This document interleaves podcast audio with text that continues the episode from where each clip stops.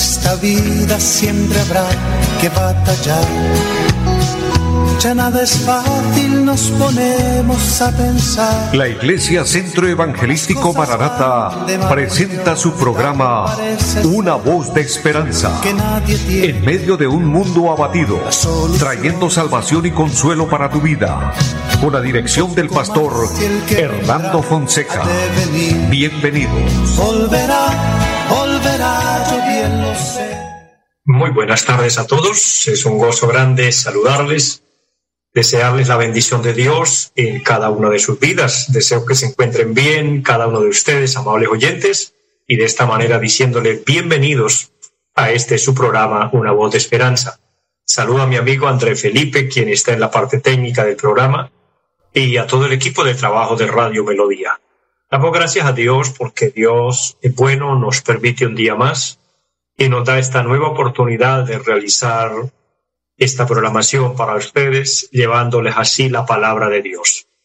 Así que dispongámonos, estemos dispuestos, eh, atentos para que Dios nos bendiga, para que Dios nos ministre. Todos los que nos sintonizan aquí en Bucaramanga, en todo el área metropolitana, en las veredas, en los campos, en los pueblos, en todo lugar hasta donde llega esta señal, bendiciones de parte del Señor y a los que nos siguen a través del Facebook también es un gozo grande saludarles, un gozo maravilloso bendecirles y agradecerles obviamente su sintonía.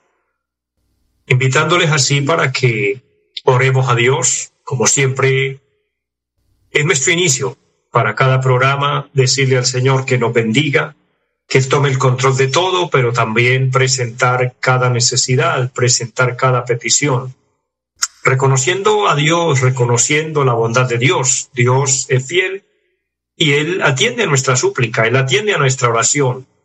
Clamamos a Él con fe.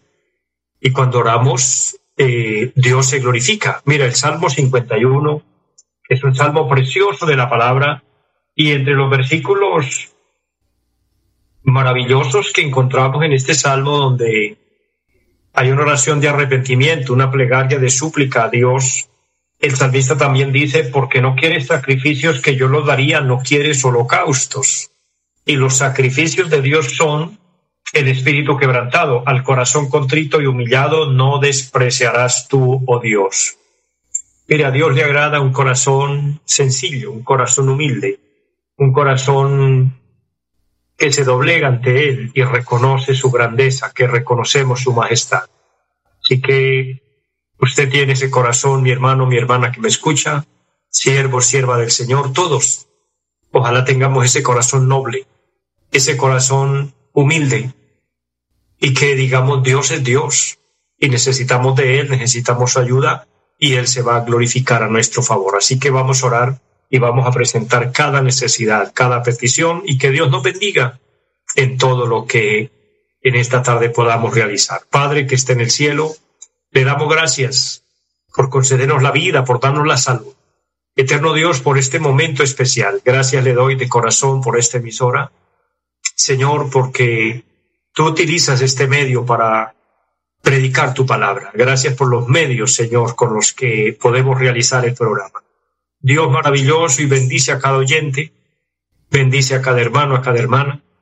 Mira la necesidad de cada uno, Dios. Glorifica, te extiende su mano milagrosa trae sanidad a los enfermos, sin importar cuál sea la enfermedad.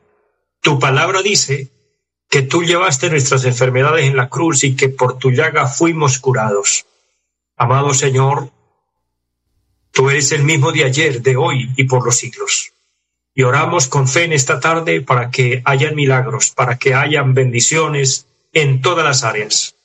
Tú pagaste por nosotros en la cruz también nos ofrece el perdón por nuestros pecados, por lo que hoy le decimos perdónanos.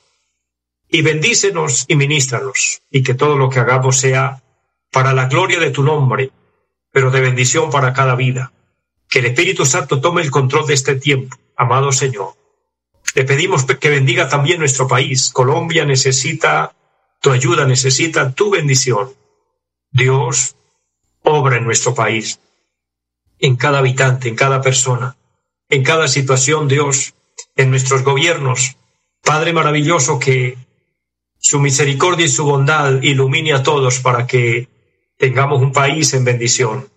En tanto que tú nos permites estar aquí en la tierra, suplicamos, Señor, que no nos sueltes de tu mano. Te lo rogamos en el nombre de Jesucristo y le damos muchas gracias. Amén. Amados, Dios es bueno y es una bendición orar, es una bendición hablar con Él. Es una bendición decirle al Señor que nos ayude, y obviamente Dios es nuestro ayudador. Y yo les motivo para que siempre oremos por nuestro país. La palabra dice que debemos orar para que vivamos quieta y reposadamente. Y hoy que la inquietud y el desasosiego, el afán y la ansiedad es el pan de muchos, pues debemos orarle a Dios para que haya quietud, para que haya tranquilidad, para que haya paz. La paz no la vamos a ver como de pronto el mundo la presenta. La paz la podemos experimentar es en nuestro corazón, aún en medio de la aflicción, aún en medio de las pruebas, aún en medio de los conflictos, aún en medio de los momentos difíciles, pero tener el corazón en paz. Esto es parecido y se asemeja al momento cuando van los discípulos atravesando por el medio del mar en una tempestad terrible y el Señor está acostado y está dormido. ¿Quién puede dormir en una tempestad? El que tenga paz en su corazón. El, Señor estaba enseñando esto, que se puede tener paz en medio de la tormenta, en medio de los momentos difíciles. Y es lo que debemos orar siempre a Dios, que Dios se glorifique, que Dios nos ayude y, y podamos disfrutar de esa tranquilidad, de esa confianza en Dios, de esa seguridad en Dios. De esa manera avanzaremos. De esa manera continuaremos nuestro trabajo, continuaremos nuestro camino hacia la patria celestial. Porque mi hermano, mi hermana, todo el que me escucha, quiero decirle, la vida cristiana tiene una finalidad. El camino de la fe tiene un punto final y es la vida eterna, es el cielo, es la nueva Jerusalén, la ciudad de oro, la ciudad de perla, la ciudad maravillosa que el Señor tiene preparada para nosotros. Allí en San Juan 14 el Señor dijo, en la casa de mi Padre, la casa del Padre es la ciudad de Dios. Dice el escritor a los hebreos, cuyo arquitecto y constructor es Dios. Dios construyó una ciudad para que habitemos con Él. Y allí vamos a llegar al final, pero tenemos que permanecer. Tenemos que perseverar y en tanto que permanecemos y perseveramos, estamos haciendo la voluntad de Dios, pero estamos también esperando al Señor. Él vendrá en cualquier momento. Esa es la promesa de su palabra. Eso es lo que el Señor anunció, es lo que el Señor dijo. En muchas partes de los evangelios se habló de, de su regreso, de que Él vendría por la iglesia. El apóstol San Pablo, el apóstol Pedro, hablaron eh, en muchas partes, vuelvo a recordar, en el Apocalipsis, el apóstol Juan también habla del regreso de Cristo. Entonces, no es una sola referencia bíblica, sino en muchas partes de la Biblia el Señor anunció su venida. ¿Qué nos queda a nosotros creer? Creer que el Señor vendrá. Creer lo que estamos viendo y lo que estamos viviendo, que son tiempos finales, que son tiempos para estar de la mano de Dios, con un verdadero arrepentimiento y viviendo para Dios, agradándole y esperándole para que seamos tenidos por digno de escapar de las cosas que vendrán, porque cuando el Señor venga y levante la iglesia, amados, se inician los juicios terribles del Apocalipsis sobre la tierra. Y es, es complicado. El Señor dijo que será la gran tribulación, cual no la ha habido desde el inicio ni la habrá. Es, es terrible este tiempo, por lo que es mejor estar con Dios. Hago un paréntesis para saludar a las personas que se conectan a través del Facebook. Es un privilegio saludar a la hermana Isla María Herrera. Dios le bendiga. Gracias por su saludo. A su senador, que Dios le bendiga y todos los que se conectan eh, durante el programa les bendigo de una manera especial. Que la gracia de Dios les ilumine, que la gracia de Dios les acompañe y, y a todos gracias por acompañarnos, gracias por estar ahí. Y vamos a ir a la palabra de Dios. Quiero compartir una reflexión en esta tarde una palabra preciosa que espero bendiga su vida. En el primer libro de las crónicas de los reyes, en el Antiguo Testamento, el capítulo 4 y el versículo número 10 es un versículo corto, no tan corto, sino referente a la historia de la persona de quien se habla allí, porque se cuenta un testimonio grande de un hombre en solo un versículo. Y dice la palabra, capítulo 4, versículo 10 del primer libro de las crónicas, e invocó Jabes al Dios de Israel diciendo, Oh, si me dieras bendición y ensancharas mi territorio, y si tu mano estuviera conmigo y me libraras de mal para que no me dañe, y le otorgó Dios lo que pidió. Es sorprendente ver aquí eh, lo que sucedió en este episodio, los acontecimientos allí a favor de un hombre. Pero todo esto ocurre porque este hombre de quien vamos a hablar, que es Javes, invocó al Dios de Israel. El invocar a Dios, el suplicar a Dios misericordia, el orar a Dios, trae resultados.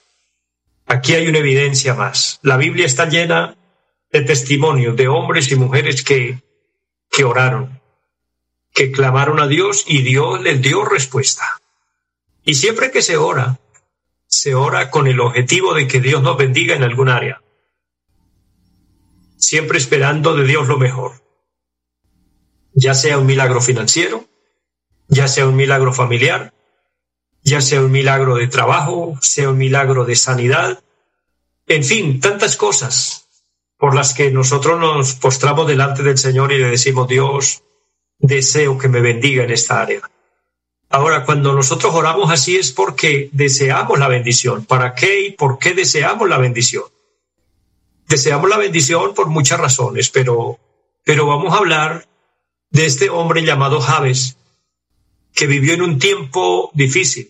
Él nació en un tiempo cuando había una crisis terrible, una crisis de, de ruina, de miseria, de enfermedad, de dolor. De hecho, el nombre Javes significa dolor, tristeza, amargura, desafortunado. Todo esto significa el nombre de Javes. Y la madre de él le colocó ese nombre precisamente porque lo tuvo en un tiempo de aflicción, en un tiempo de amargura. Recuerde ese significado, tristeza, dolor, amargura, desafortunado. Quizás esto haga que alguien se identifique con la palabra y diga, ese soy yo, quien tengo que experimentar dolor, tristeza, desesperanza, que se siente desafortunado, desafortunada, etc. Si usted se identifica con esa palabra, lo que quiero decirle en el nombre del Señor es que ese panorama terrible, ese panorama difícil, se puede cambiar. A le tocó salir, o perdón, le tocó nacer y vivir desarrollarse en medio de un tiempo así. Y como si esto fuera poco, su nombre lo marcó, su nombre lo señaló para que esa fuera su vida, una vida de dolor, una vida de tristeza, una vida de amargura, de desesperanza. Pero sabe, él se propuso cambiar esto. Dios le cambió, su vida, por supuesto, pero quien tomó la iniciativa para que todo esto cambiara fue Javes. Dios está dispuesto a cambiar muchas cosas, pero quienes debemos tomar la iniciativa somos nosotros. Y Javes deseó cambiar ese panorama terrible. Deseó salir de esa estrechez en la que le tocó vivir. Por eso dentro del versículo que leíamos, él le oraba a Dios y le decía, oh, si ensancharas mi territorio. Él quería un cambio. ¿Cuántos de nosotros anhelamos un cambio? Que suceda algo extraordinario, que suceda algo especial. Ese es el anhelo de muchos, que vivimos quizás con una situación que no depende de nosotros, que no podemos cambiarla con nuestras fuerzas, con nuestras habilidades, que ponemos lo mejor, pero ni aún con esto lo logramos entonces podemos cambiar el panorama cuando hay un deseo profundo. Y en, ese deseo dice la palabra, e invocó Jabes al Dios de Israel diciendo, oh, si me dieras bendición. Él deseó la bendición. Él deseó que la mano de Dios estuviera con él. Y la mano de Dios significaba el beneficio de Dios. Y un hombre que experimentó el beneficio de Dios fue Nehemías cuando estaba reconstruyendo los muros de Jerusalén. Y allá en su libro él escribe en el capítulo 2, versículo 8 y dice, la mano benéfica de Dios fue buena conmigo. Mi hermano, mi amigo, la mano de Dios, cuando trabaja a nuestro favor, es todo lo que necesitamos. Es todo lo que hará el cambio en nuestra vida, porque Dios mueve su mano y ocurren milagros. Porque Dios mueve su mano y el mundo espiritual, el mundo físico, el mundo natural, todo se somete a la mano de la voluntad de Dios.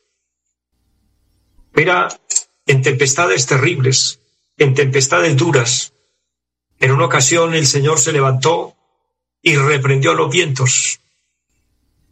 Los mismos apóstoles quedaron sorprendidos y dijeron, ¿quién es este que aún el viento y el mar le obedece?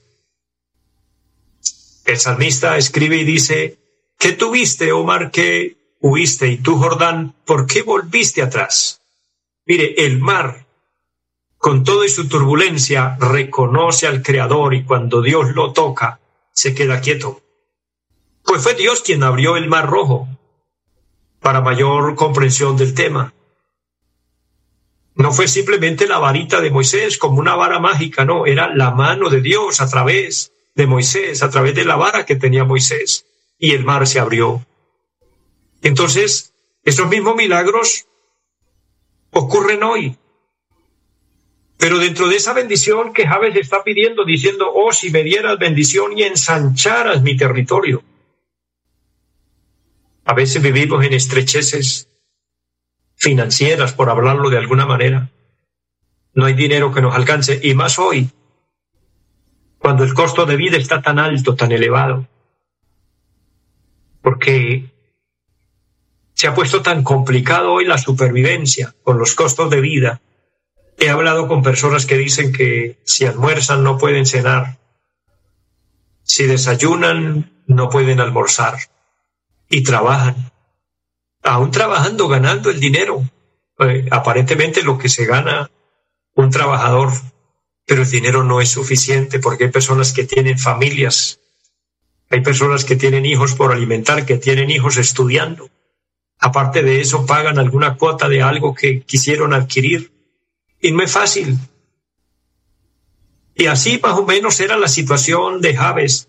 Y entonces él le dice a Dios, Dios, ensancha mi territorio. ¿Por qué no decirle hoy al Señor, Señor, estamos cansados con esta estrechez financiera. Tú eres dueño del oro y de la plata. Mire, la Biblia dice esto. A veces nosotros, perdóneme el término, le digo, nos espiritualizamos tanto que creemos que es pecado pedirle a Dios dinero.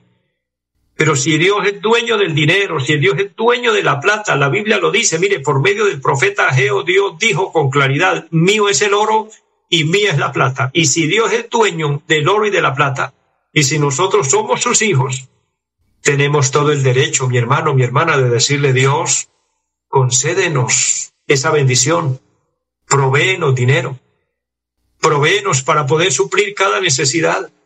Y yo sé que Dios lo puede hacer, para Él todo le es posible. Después de decirle, si tu mano está conmigo, que era el beneficio más grande de Dios, Él le dice, para que me libres también del mal. Javes es un hombre que hace una oración corta, pero una oración muy inteligente. Se cree que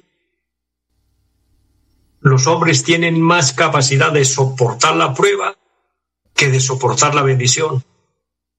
Porque se dice que, que un 90%, o es decir, de un 100% de personas, el 90% soporta la prueba y solo el 10% soporta la bendición.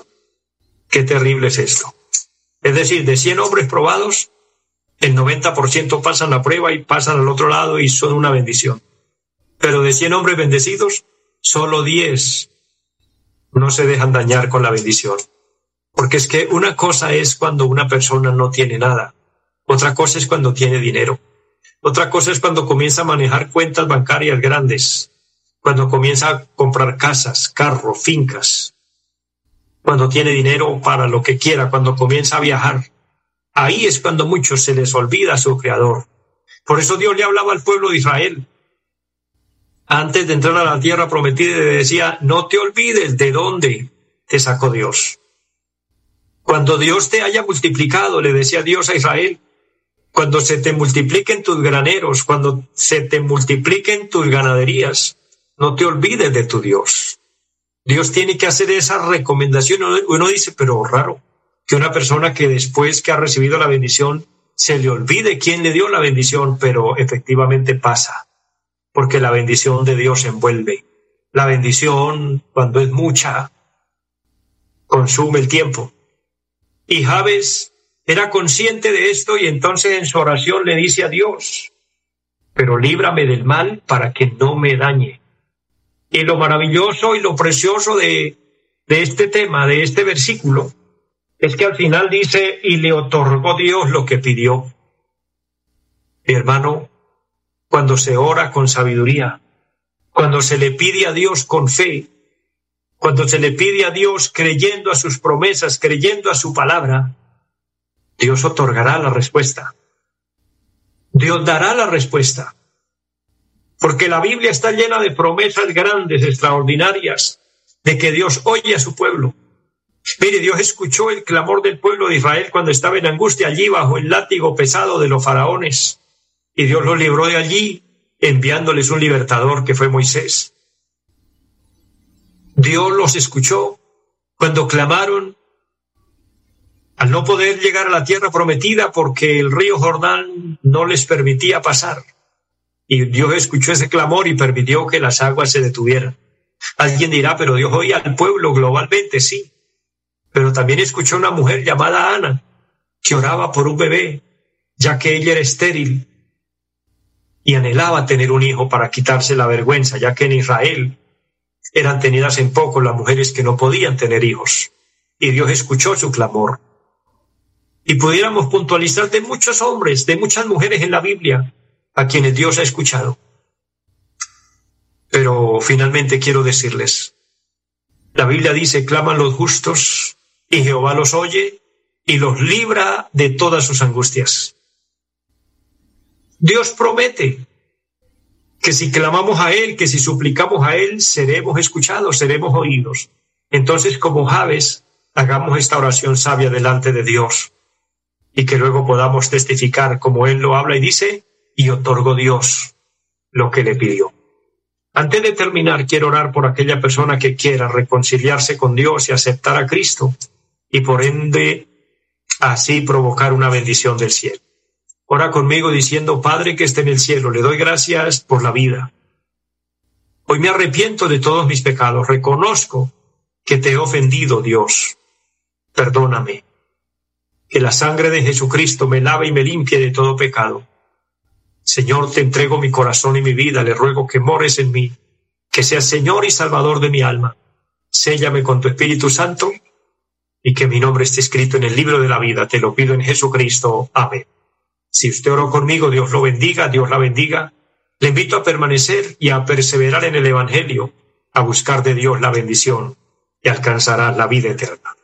Les amo a todos, les bendigo en el nombre del Señor y les deseo una feliz tarde. Los invitamos a nuestra reunión en los días martes 7 de la noche, culto de oración. Jueves 7 de la noche, enseñanza bíblica. Domingos 9 y 30 de la mañana, culto para toda la familia. Y 5 de la tarde, culto evangelístico. Los esperamos en la carrera séptima, número 371, Barrio Amaral, Piedecuesta. Llámenos al 318-767-9537. Volverá, volverá, volverá esta vida siempre habrá que batallar. Ya nada es fácil, nos ponemos a pensar. La Iglesia Centro Evangelístico Mararata presentó su programa Una voz de esperanza. Nos esperamos en nuestra próxima emisión. Volverá, volverá, yo bien lo sé. Y alma ya se desespera por volar